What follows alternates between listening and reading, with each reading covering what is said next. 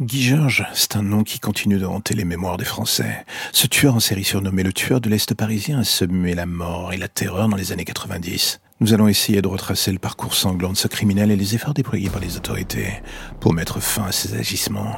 Guy Georges est né en 1962 à Vitry-le-François, dans la Marne, d'une mère française et d'un père américain, soldat de la base militaire de Chaumont.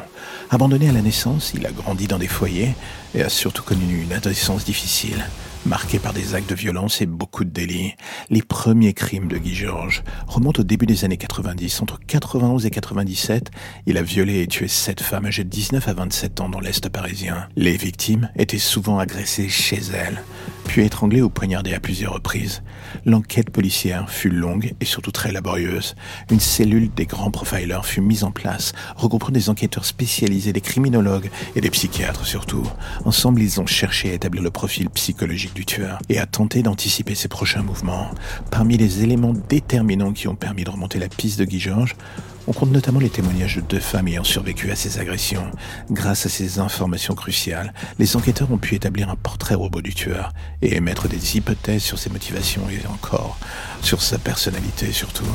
En 1998, l'affaire a connu un tournant décisif avec la mise en place du fichier national automatisé des empreintes génétiques, le FNAG. Cette nouvelle technologie a permis d'identifier Guy Georges comme le responsable des crimes commis dans l'Est parisien. Le 26 mars 1998, Guy Georges fut arrêté dans le 18e arrondissement de Paris.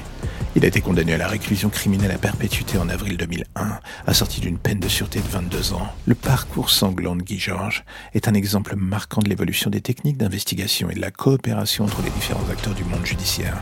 Cette affaire a également mis en lumière l'importance de la médiatisation et encore plus de la mobilisation de la société civile pour soutenir les familles des victimes et prévenir ces nouveaux crimes. En fin de compte, l'histoire de Guy Georges demeure un sombre rappel de la capacité humaine à commettre des actes de violence inouïs, alors que l'ombre de ce tueur en série plane toujours sur la capitale française, ou du moins dans les esprits, notre société continue d'interroger les leçons tirées sur cette affaire tragique